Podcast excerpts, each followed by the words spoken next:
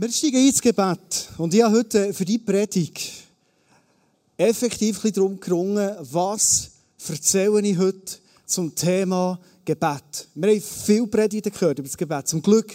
Gebet ist so wichtig. Wir haben verschiedene Möglichkeiten, persönlich zu beten, im Eisen zu beten.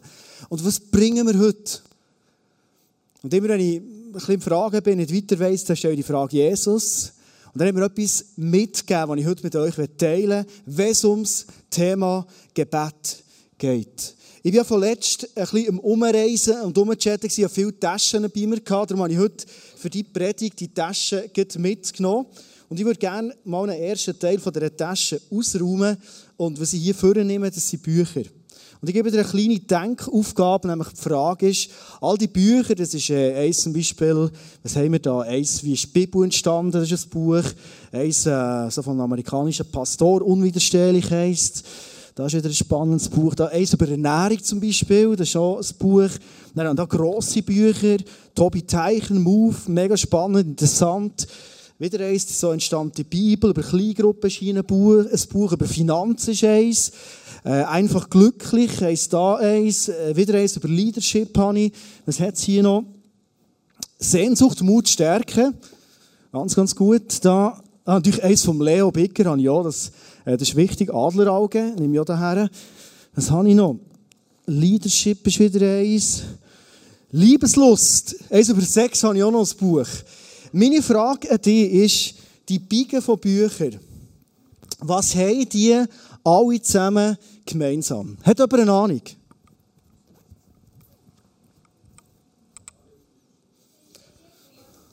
Geht auf Deutsch, inspiriert von Menschen.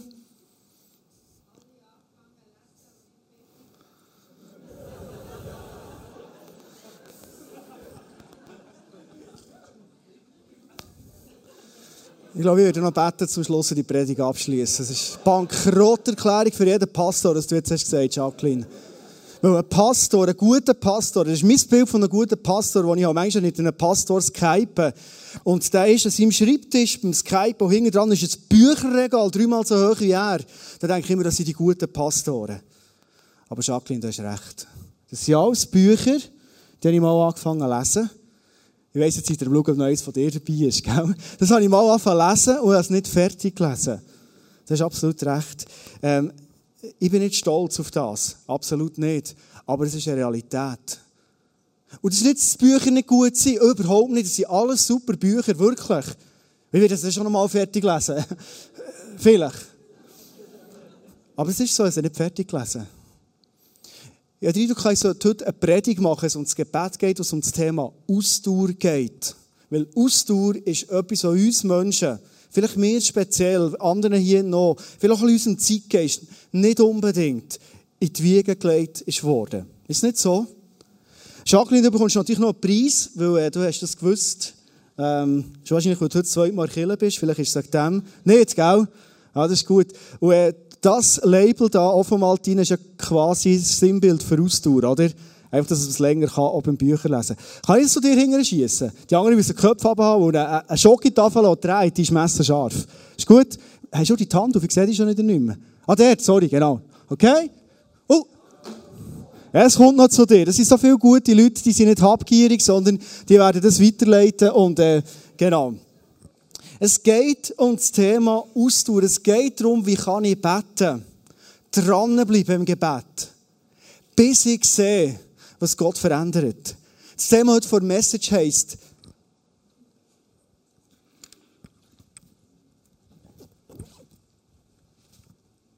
Touchdown.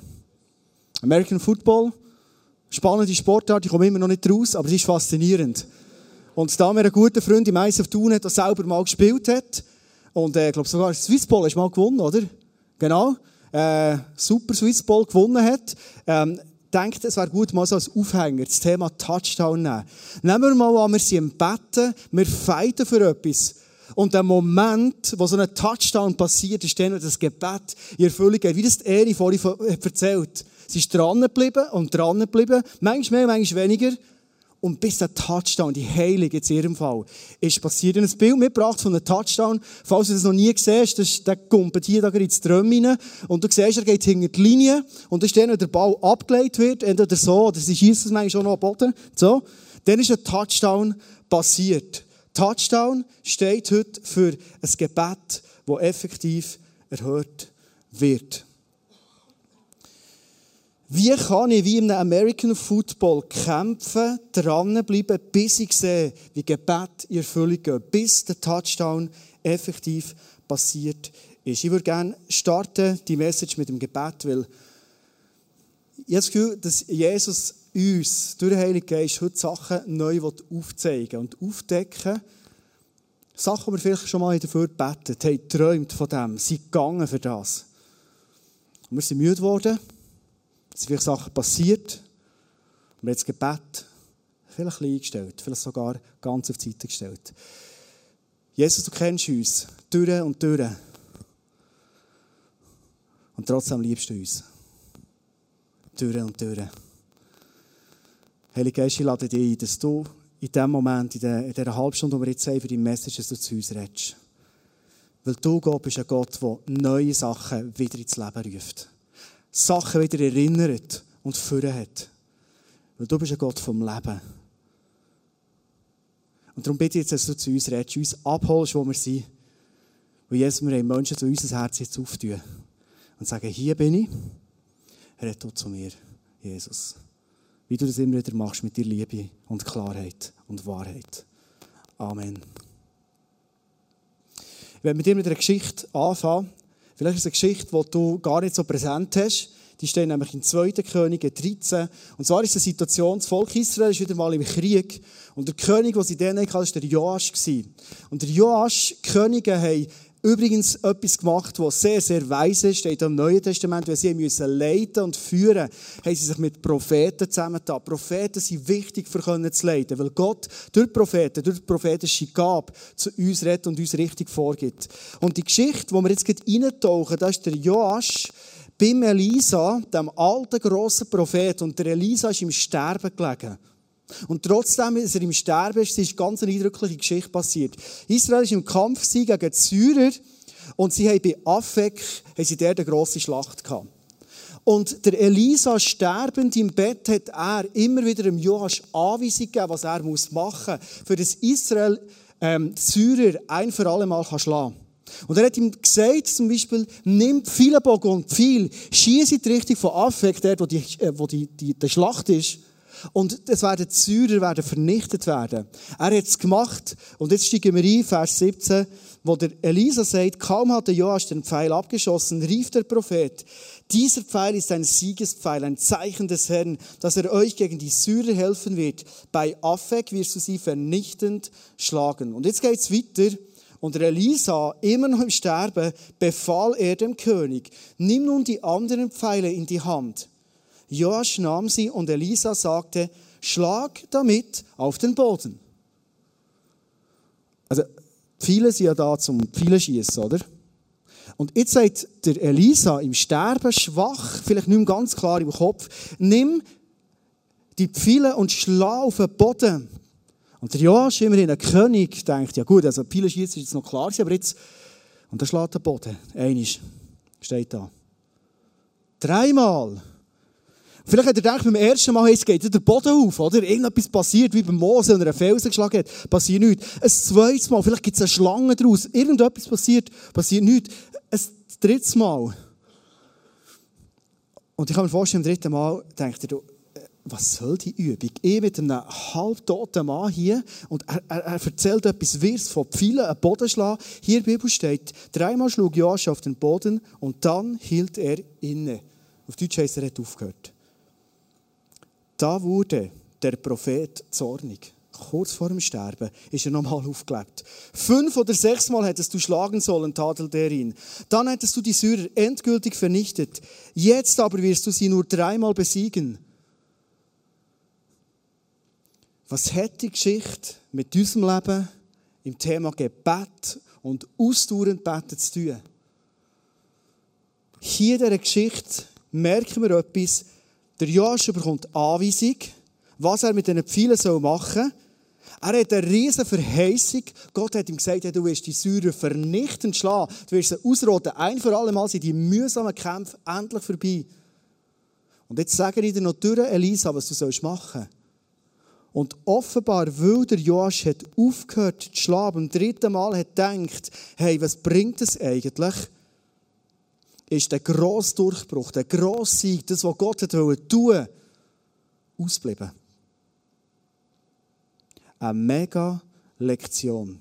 Kennst du das aus deinem Leben auch, dass wir für etwas beten und wir beten und wir bleiben dran und aufs Mal kommen wir an einen Punkt und wir denken, was machen wir da eigentlich? Hey, jetzt habe ich für mein Knie so viel gebetet, an Arztkontrollen, es passiert nichts. Hast du nicht gleich mal den Gedanken, sagst du, also, ich höre da gescheiter auf. Also, ja, das bringt, also lässt überhaupt jemand zu?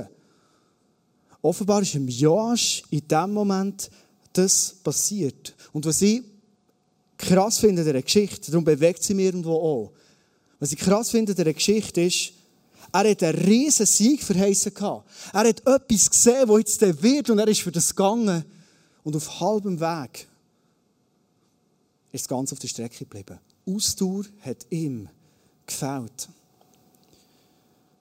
Wir werden uns heute, gesagt, mit American Football beschäftigen, mit dem Spiel. Und ich weiß nicht, wie gut du American Football kennst. Das ist ein mehr als IB und du, noch ein bisschen zusammen schütteln. Das geht recht zur Sache. Es braucht einen Kampf, bis endlich so ein Touchdown passiert ist. Und ich habe ein Clip mitgebracht, du kannst gerne schon mal starten und kurz reinschauen, was passiert, wenn so ein Touchdown passiert. Wie sieht American Football aus? And again, picks up a yard, runs it through another tackler. He gets loose right sideline to the 20, to the 15, 10, 5, touchdown. What a run by Chris Ivory. He broke a tackle in the backfield. He broke another at the line, ran through it, looked like three Dolphin tacklers, and scored to blow this game wide open for the Jets. That was as good as it gets. Also, das ist so ein, Eindruck für die, die vielleicht noch nie American Football gesehen Du merkst, es ist ein Spiel, geht um Ausdauer, du musst dran sein, du musst kämpfen. Sonst hast du nie eine Chance, so einen Touchdown, dass der effektiv endlich mal passiert. Ich würde gerne mit dir kurz einen kleinen Exkurs machen durch die Bibel durch. Was steht eigentlich in der Bibel drinnen über Ausdauer? Und wir merken, dass offenbar das Thema Ausdauer nicht so ein Nebenschauplatz-Thema ist, sondern es wird immer wieder erwähnt. Beispielsweise in Hebräer 10, 36. Dort steht, ja, was ihr nötig habt, ist Standhaftigkeit. Leute von Thun, vom Eis auf Thun, du, ihr braucht, ihr braucht Standhaftigkeit, Andi. Denn wenn ihr unbeirrt Gottes Willen tut, werdet ihr einmal erhalten, und das ist so perspektivisch, was er euch zugesagt hat. Gott sagt, hey, wenn ihr standhaft seid, liebe Leute, ich werde euch geben, was ich euch mal hat zugesagt. Am anderen Ort, Jakobus 5,8 steht, auch ihr müsst geduldig sein, dranbleiben und dürft nicht mutlos werden. Oder in 1. Korinther 9,24, das war die Leichtathletik-WM. Ähm, letzten Montag habe ich so eine Frau gesehen, durch den Bahnhof laufen, das war Mushinga Kambunchi. Wenn er Zeit hatte, habe ich ein Selfie mit ihr gemacht, aber äh, ähm, sie einfach auf den Zug müssen. Und dort haben wir so gesehen, wie sie durch das Stadion durchgehen, wie sie fighten und kämpfen. Und äh, ja, sie, hat, sie hat wirklich extrem gerne mit mir ein Selfie gemacht, hat sie gesagt, aber es hat einfach nicht gelangt. Ähm, dort steht etwas, was, was unsere Austausch ausmachen soll. Ihr wisst doch, wie es ist, wenn in einem Stadion ein Wettlauf stattfindet. Viele nehmen daran teil aber nur einer bekommt den Siegespreis. Macht es wie der siegreiche Athlet oder Athletin. Lauft so, dass ihr den Preis bekommt. Haben wir so eine Ausdauer, einen Kampfgeist an den Tag legen, dass wir einen Preis bekommen. Das ist der Aufruf, den wir haben. Oder dann gibt es die Bibelstelle, zum Beispiel Lukas 15. Dort haben wir eine Geschichte von einem Hirt, der sein Schaf sucht. Und er sucht ausdauernd, bis er es endlich gefunden hat. Es ist eine Geschichte im Lukas 15 von einer Frau, die eine Münze find, äh, sucht. Sie sucht und sucht und sucht, bis sie sie endlich hat. Oder ist die bekannte Geschichte von dem Vater, der einen Sohn einfach weggeht daheim, alles verbraucht, was er hat, überkommt vom Vater. Und der Vater hat so eine ausdauernde Liebe für seinen Sohn, dass er hersteht und jeden Tag wartet und hofft und glaubt, dass sein Sohn wird zurückkommen. Das ist die Ausdauer, die in der Bibel beschrieben wird. Oder eine Geschichte, die finde ich ganz, ganz lustig. Als kleiner Gil habe ich immer so ein Kassettchen gelost. Für die, nicht wissen, was ein Kassettchen ist, das ist wie eine CD, einfach ein älter. Und der hat eine Geschichte von einer Witwe. Und ich höre noch heute, wie die immer wieder klopfen bis sie zu einem Richter ist und hat gesagt, hey, ich, brauche deine Hilfe, du musst mir helfen. Und in der Bibel ist sie beschrieben als extrem hartnäckig und die haben bestürmt. Die war penetrant. Wie vielleicht manchmal Kinder können penetrant sein, die können in den Ohren liegen und stürmen und nochmal stürmen. Und irgendwann hat der Richter gesagt, hey, weißt du, also die kratzen mir noch die Augen aus oder irgendetwas, ich muss dir helfen. Und Jesus sagt, genau so, penetrant, mühsam, aufdringlich, nicht lassen, so sollt ihr beten. Ungeduld haben, aufgeben, ist offenbar nicht einfach so ein Problem in unserem Leben, sondern es bringt uns darum, dass wir oft Touchdowns nicht machen können. Durchbrüche, grosse Siege, Sachen, die wir uns wünschen zu sehen, weil wir aufgeben. Was ich heute Abend nicht verbreiten oder erzählen ist der Punkt von Verbissenheit. Weil es gibt auch eine Verbissenheit. Ich rede jetzt über Ausdauer und nicht über Verbissenheit. Das kennen wir auch, oder? Leute, oder vielleicht kennst du Situationen aus dem eigenen Leben, wo man verbissen etwas will. Und man sieht nur noch das, also man will jetzt einfach sehr viel das mit Egoismus tun, praktisch immer. Es gibt in der Bibel auch Geschichten, wo Leute manchmal verbissen etwas waren. Der Samuel zum Beispiel ist an seinem König, im Saul, gegangen. Der hat er ja gesalbt und der hat noch unbedingt noch wollen, bis Gott ist gesagt, weißt du, ich rechne nicht mit dem Samuel, das spielt keine Rolle mehr in meinen Planungen. Ich habe einen neuen König, der David. Hör auf, verbissen an ihm zu hängen. Es geht darum, Gott ist ein Gott, der uns Verheißungen gibt, Anliegen aufs Herz gibt, prophetische Worte zu uns redet. Und für die sollen wir beten. Gott ist ein Gott, der wie Freunde uns in sein Vertrauen nimmt. Im Psalm 50 steht, er tut mit uns vertraute Besprechungen abhalten. Also er tut unsere Geheimnisse einweihen. Kennst du so Geheimnisse, die Gott dir, nur dir hat gesagt? Und du hast die. Das sind deine Geheimnisse mit Gott.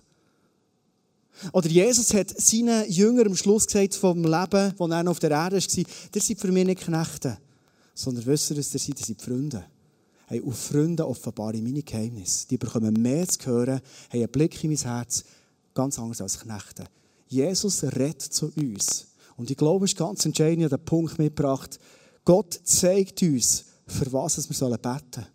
Von dem bin ich überzeugt.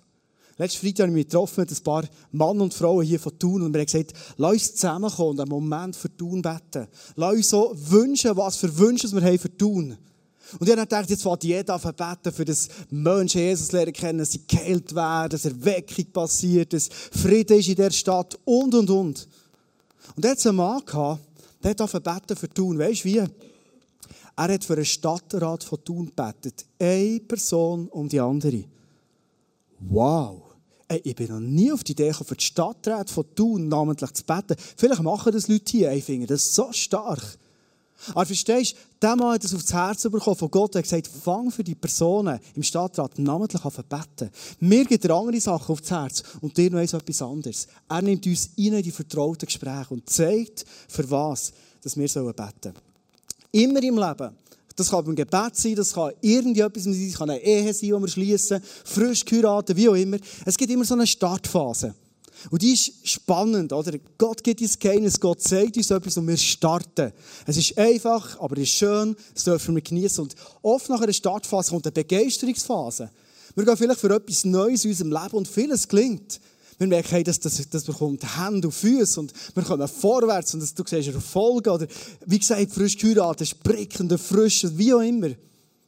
Und fast immer, praktisch immer, wahrscheinlich immer, ganz sicher beim Betten, kommt irgendwann eine Ernüchterungsphase. Die wir gar nicht gern. So wie der Joasch beim spätestens dritten Mal schlagen, dass er denkt, hey, wie soll das ganze Spiel? Also, wollte ich mich da zum Affler machen? Jetzt, jetzt wollte ich das Heft selber in die Hand nehmen, oder? Ernüchterungsphase. Das Problem der Ernüchterungsphase ist, es ist etwas, das wächst. Die Ernüchterung. Mir ist so eine Situation in Sinn gekommen, wir ähm, gestern, war das ein, ein Ausdauerweekend in der Schweiz im Moment, es hat eine Tortur gegeben, die ganze Schweiz um, wo Leute sind gestartet aus meinem Bekanntenkreis. Gestern war der Inferno-Triathlon zum Beispiel. Gewesen. Meine Frau war schon am Start, in einem Team, hat sie mitgemacht, es hat schon noch Leute hier vom die Anna ist gestartet. Ich bin zuschauen, wieder mal ein bisschen so in die Szene hineingegangen, ein paar Leute noch kennt. Und mir ist eine Situation in den Sinn gekommen, die ist jetzt 2005, äh, zwölf Jahre her, wo ich mal selber in meinem Inferno-Triathlon war. Das Jahr vorher bin ich gestartet. Ich war dann noch Lehrer. Die Lehrer haben viel Ferien. Ich habe noch keine Kinder, ich viel trainieren. Ich habe gestartet, ich habe den Wettkampf gemacht. Am Schluss bin ich im Ziel, happy, clappy, alles ist gut. Und das Jahr darauf habe ich gedacht, ich werde ihn wieder machen. Ich werde wieder starten. Das ist Fakt so extrem. Aber das Problem ist, also nicht das Problem, aber rein zeitmässig ein Faktor war, ich bin Vater geworden. Du brauchst mehr Zeit für deine Familie, das war mega wichtig. Und wir haben in der Schule, die ich gearbeitet habe, ein mega Musikprojekt gehabt. Wir haben die besten Mister wie der Strubi eingeflogen für ein riesiges Projekt. Und ich war Regisseur und ich wusste, ich habe nicht viel Zeit zum Trainieren. Und das ist meine Persönlichkeit vorgekommen. Nämlich der Challenge, wie wenig kann man trainieren, dass man gleich noch ins Ziel kommt. Mache ich manchmal gerne so Zeug. Und ich habe wirklich nicht viel Zeit gehabt. Und dann starte ich an einem Inferno-Triathlon 2005, Jahre drauf. Ich schwimme durch den Thunersee auf Oberhofen. Annemer Isering war im Bett, ich habe es gar nicht gewusst, aber das macht sie scheinbar gäng. Und darum bin ich eine Minute schneller als das Jahr vorher. Ich gehe auf das Rennen, ich fahre fahren, Beatenberg, es läuft relativ gut. Grosse Idee, weil ich denke, hey, all die Leute, die so viel trainieren, hey, was machen die eigentlich? Das ist ja so easy. Komme auf Grindelwald ab, ich habe ein Höhenprofil übrigens mitgenommen, dass ihr noch vorstellen könnt, wie das aussieht. Also blau ist Schwimmen, rot ist Rennvelo. Und dann bin ich ins Grindelwald, das steht zwischen rot und grün. Ich gehe auf das Bike, habe meine Familie gesehen, mein Gio ist da gesehen, hat mir noch zugelächelt und ich bin so richtig, uh, frisch bin ich dort gegen die kleine Scheidecke rauf. Und auf das Mal ist es hart geworden. Auf das Mal in die Beine im Rund gedreht. Hey, auf das Mal ist es schiffen. Auf einmal habe ich äh, die Ernährung nicht mehr so gut verlitten wie am Anfang. Auf einmal sind Nebelschwatten gekommen. Es ist nicht mehr schön, alles eigen Nordhang. Es ist grusig und wüst geworden. Wenn du im Nebel hinten fährst, das Rennen ist schon ein bisschen auseinandergezogen. Irgendwann siehst du vorher niemand mehr, hinten niemand mehr. Du denkst, vielleicht haben sie das Rennen abgesagt, hast es gar nicht mitbekommen. Es wird hart. Auf einmal werden, werden die Wege anders. Es schüttelt, es tut, du bist im Beißen. Und dann kommt der Gedanke, eine Nüchterungsphase. Dann kommt der Gedanke, der sagt, hey, jetzt hast du schon jetzt. Du siehst, wo ich bin. Ich bin da in der Hälfte vom grünen Obst sein. Noch nicht mal die Hälfte. Und ich mache schon nicht mehr. Und dann denkst du mal, ja, hey, es, kommt, es kommen noch ein paar Sachen. Also zuerst mal auf und dann noch Chillton und so. Hey, wie willst du das schaffen, Junge? Und dann kommt der Gedanke und sagt, ja, ja, jetzt ist Quittung da. Zu wenig trainiert. Geht nicht. Und bei der Nüchterungsphase ist das Problem, es wird immer schlimmer. Das eine ergibt das andere. Der eine kognitiv äh, an Prozess kommt der nächste. Dann kommen die Emotionen in ihn. Dann sagt sie, hey, was mache ich da eigentlich? Ich könnte daheim sein, bei meiner Familie, Servala essen mit einem Brätchen, gemütlich haben, aber ich rackere mir hier ab. Hey, das ist blöd, dass ehrlich gibt, so einen Inferno zu machen. Das mache ich nie mehr in meinem Leben. Und dann zahlst du noch 420 Stutz für den Seich, oder? Alles geht dir durch den Kopf und ich war bei Verpflegung, die ist knapp in der Hälfte vom Grünen. Ich tue mein Bike auf die Seite her und sage, weißt du, das könnt ihr alle zusammen mal irgendwo. Mache nicht mehr. Das muss ich nicht haben, wirklich nicht. Ich habe frei heute, ist immerhin Samstag.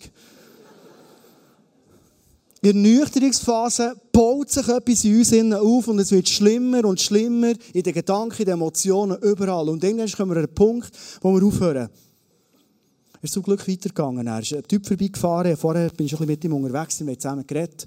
Ganz ein guter Typ. Und er hat gesagt, hey, jetzt kannst du nicht aufgeben. Ich bin am Limit, aber jetzt kommst du. Dann bin ich auf, auf das Velo. Endlich wieder ein bisschen treten. Dann kommt so ein Frutiger. Das sind immer die lustigsten, frutiger Bidu kommt und sagt, so geht's gut, Endel? Sagen, ja, super, tipptopp. Ja, geil, es ging noch Meter, geht, einfach ging ein bisschen fahren, das ist gut so. Solange es noch vorwärts geht, das ist gut, oder? Ich denke, du bist so eine Schnurri, du hast keine Ahnung, du solltest meine Oberschenkel haben. Aber irgendwann bin ich auf das, die, die kleine Scheidecke raufgekommen, hinten runterfahren, geht auch an, dann kannst du dich erholen. Und dann, irgendwann bin ich auf das Schildhorn raufgekommen und war fertig. Gewesen. Und als ich im Ziel war, mein Bier in der Hand, hatte, das Sandwich hatte, konnte essen und trinken, es tut immer gut. habe ich gedacht, nächstes bin ich wieder dabei. Es ist so cool. Die Nüchterungsphase ist die Phase, wo alles zusammenkommt. Und wir geben auf. Es gibt viele Geschichten von Männern und Frauen, die in der Geschichte dran sind. William Wilberforce zum Beispiel hat im 18. und 19. Jahrhundert in England gelebt und er hat sich eingesetzt als Parlamentarier, dass Sklaverei abgeschaffen wird. Und er hat immer wieder Vorstöße gemacht und immer wieder Vorstöße gemacht. Es ist alles abgeschmettert worden und er hat nicht aufgegeben, obwohl er eine Ernüchterungsphase nicht kennt. Und scheinbar kurz vor seinem Tod, habe ich gelesen, hat das Parlament beschlossen, und er gar nicht mehr aktiv war, dass die Sklaverei abgeschafft wird. Es hat sich gelohnt, dass der William Wilberforce dran ist geblieben, dran ist geblieben und nicht aufgegeben hat. Ich werde zum Schlussphase dieser Message mit dir drei Punkte anschauen und dir drei Sachen mitgeben, die ich glaube, sind so entscheidend. Wie werden wir Menschen, die ausdauernd beten und dranbleiben und nicht aufgeben? Der erste Punkt ist, du hast es vorhin gesehen, wir sind in einem Kampfspiel. Drin im Gebet sind wir im Kampf. Hey, da kannst du nicht ein Velohelm haben, da musst du einen American Football Helm haben. Vielleicht kannst du am Schluss mal heute lüpfen, der ist relativ schwer, recht verkratzt und verbüllt, aber ich habe mich noch nie so männlich gefühlt wie jetzt, wenn ich den in der Hand habe. Das ist ein Helm. Und es ist so entscheidend, dass wir wissen, wenn wir uns ins Gebetkampf aufmachen, wir gehen in einen Kampf hinein. Es ist nicht ein Spaziergang am Morgen, es ist ein Kampf, wo wir reinstehen. Und das ist der Gedanke, den ich dir mitgeben möchte. Beten heisst, ich kämpfe. Und zwar ganz bewusst im Gebet. Vielleicht hat es. Ist noch spannend zum Schauen. He? Es hat. Super.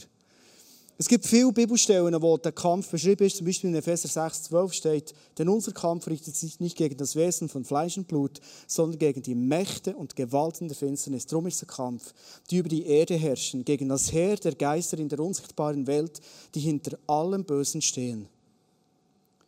Ich habe eine Aussage gehört von äh, Bonke, das ist ein Missionar, der auf Afrika geht und es bekehren sich Tausende von Menschen in das begeisternde Leben von Jesus hinein, durch seinen Dienst, den er tut. Und er sagt, wenn er an neue Orte herkommt und scheinbar alles der Butter geht, dann kann meistens irgendetwas nicht stimmen.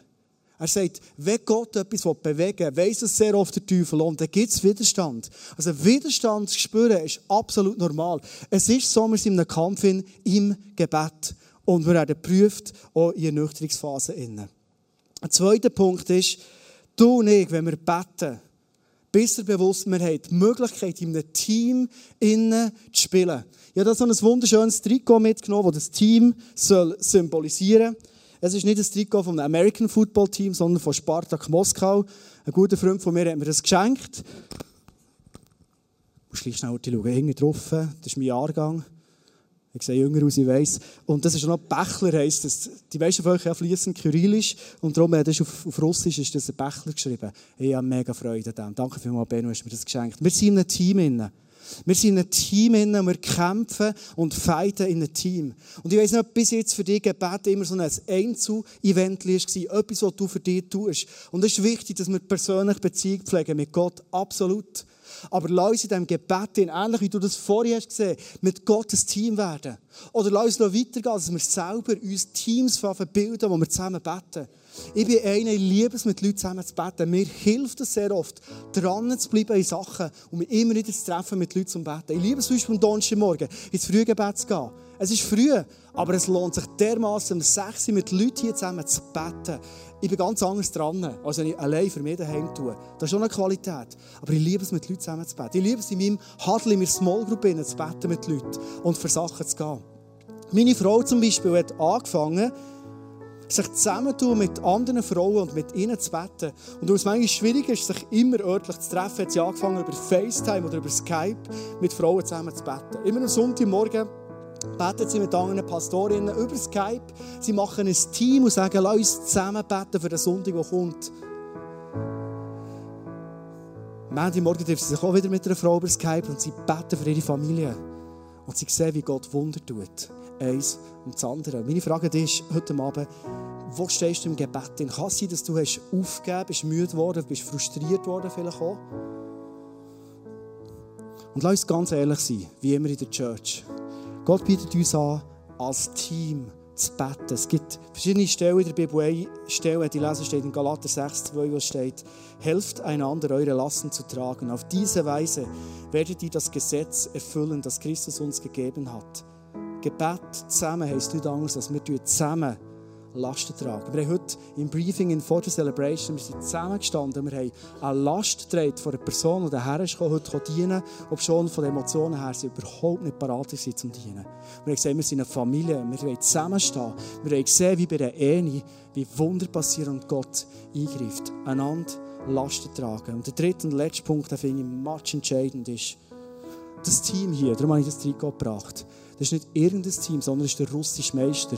Vielleicht hast du es gesehen vom Platz aus, hier die gelben Sternchen. Es ist, es ist ein Meisterteam. Du und ich, wir spielen zusammen im Siegerteam. Wenn wir beten, uns eins machen mit anderen Leuten, so Gott können, ihm alles bringen, dann sind wir im Siegerteam. Das ist fast das Gleiche, wie wenn du zum FC Basel transferiert wirst. Dann weisst du einfach, Ende Saison bist Schweizer Meister. Das hat nichts mit Sympathie. Das, das ist einfach so.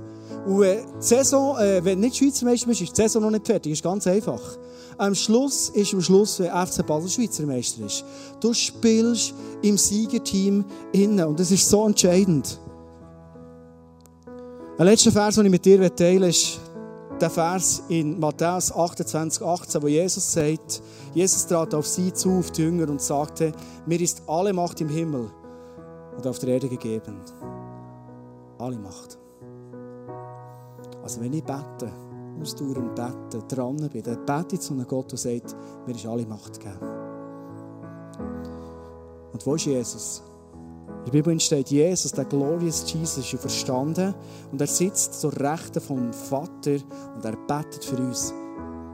Der, der alle Macht hat. Hey, das ist Siegerteam. Wo ist Jesus? Er ist durch den Heiligen Geist in uns. Mit seiner ganzen Präsenz. Also die Macht ist in uns. Und wir sind ein Teil von diesem Siegerteam. Ich werde die Message gerne schließen mit einer Geschichte, die ich selber erlebt habe. Ich habe letzten Sonntag erzählt, ein bisschen von unserem Sabbatical, wo wir unterwegs waren.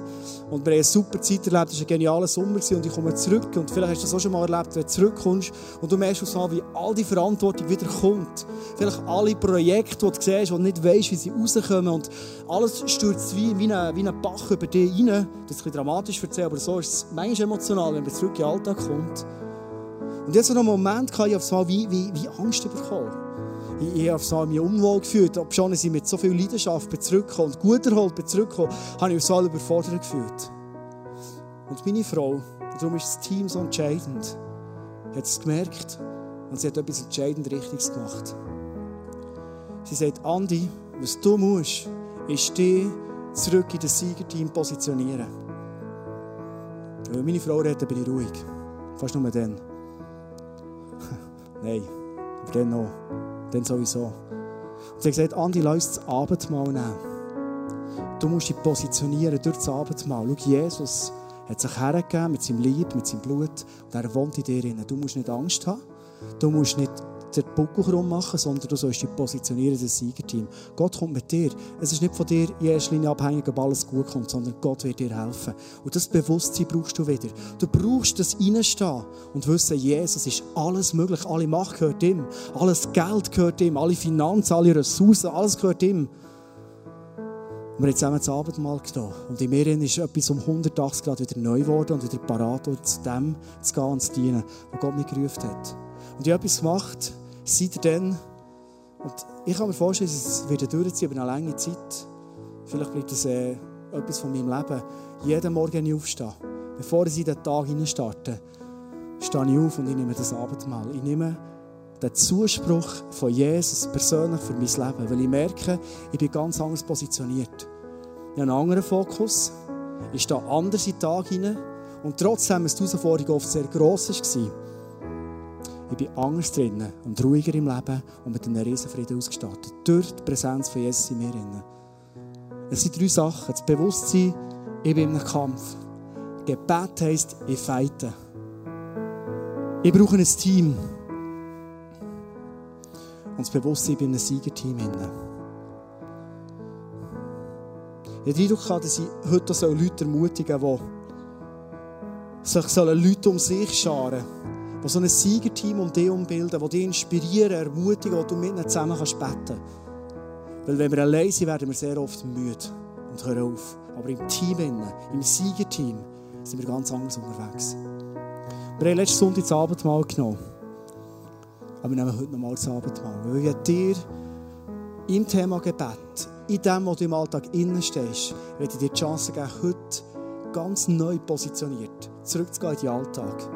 Im Siegerteam, im Bewusstsein, wir nehmen heute das Mal von Jesus und wissen, er ist in uns innen, mit seiner ganzen Macht im Himmel und auf Erden. Unser Prophetie-Team hat ähm, Eindrücke gesammelt, wie sie das eigentlich jeden Sonntag machen und heute auch wieder parat sind zum Dienen. Und ich werde zwei davon euch mitgeben. Es ist ein Eindruck da, dass ein Mann heute da ist, du bist um 30-jährig um. Und Gott hat dir einen Auftrag gegeben und du bist wie innerlich im Vorrennen im Moment. Und Gott sagt dir heute, ich mute dir nicht mehr zu, als du kannst machen. Und ich gebe dir alles, was du brauchst. Ich bin bei dir, wie im Psalm 23, wie ein Hirt bis im Schaf. Der zweite Eindruck, der steht, ist eine Frau. Du bist im ähnlichen Alter, ein bisschen älter, mittleren Alter, steht hier. Du bist völlig verzagt dahergekommen. Und Gott will dir Leben zusprechen, dir neue Kraft geben durch das Gebet. Und eine Tür, die du jetzt denkst, sie ist zu, wird Gott in deinem Leben auftun. Das Reden von Gott, das uns neue Perspektiven gibt. Darf ich euch bitten, zum Schluss zusammen aufzustehen?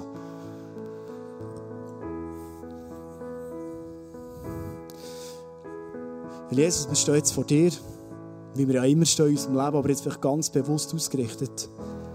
Und danke dir, dass du uns heute rufst, im Gebet dran zu bleiben, ausdauernd zu sein und nicht aufzugeben.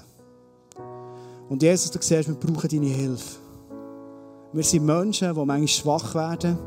Du hast das Erlebnis mit deinen Jüngern, die ein paar Minuten und schon sind sie eingeschlafen waren und sie nicht kämpfen mit dir. Und wir sind nicht besser nicht anders. Und darum, Jesus, bitte dich heute Abend, dass du uns ganz neu Kraft gibst, hilfst, dass wir Mann und Frauen sein oder Mann und Frauen werden, die in das Siegerteam reinstehen und vor allem im Gebet den Kampf aufnehmen. Danke, Jesus, für all die Zusagen, die du uns heute Abend gemacht hast in deinem Wort. Und danke, dass du uns so viel Gutes tun und so viel zeigen. Und danke, jetzt dürfen wir heute Abend einmal mehr an deinen Tisch kommen, das Abendmahl nehmen weil wir uns ausstrecken, ganz neu Ausdauer zu bekommen im Gebet. Und jetzt wir heute Abend dein Liebe essen und dein Blut trinken, als eine Dankbarkeit dir gegenüber, dass du alles hast hergegeben. Aber als ein Zeichen, wir sagen, wir sind Menschen und wir brauchen deine Ausdauer, wir brauchen deine Kraft für den Gebetskampf, den können durchzuziehen bis hinten raus. Und hilf uns dabei, Jesus. Amen. Du darfst vorkommen, das Abendmahl kommen. Die Band wird zwei Worship-Songs noch spielen dazu. Du darfst sehr gerne noch nach dem Abendmahl oder vorher hinter dir kommen, face-to-face. Es hat wieder Leute da heute, die für dich beten. Das Prophetie-Team da von mir, ist sehr rechts, der beim Notausgang. Und es sind Leute, die lieben es dir zu dienen. Es ist deine Zeit, die du hast mit Jesus. Und Jesus hat zu dir geredet und du darfst die offene Tür, die da ist, jetzt reingehen. Beim Abendmahl, beim Face-to-Face, Prophetie-Team, im Worship. Lass uns Gott gross machen in unserem Leben.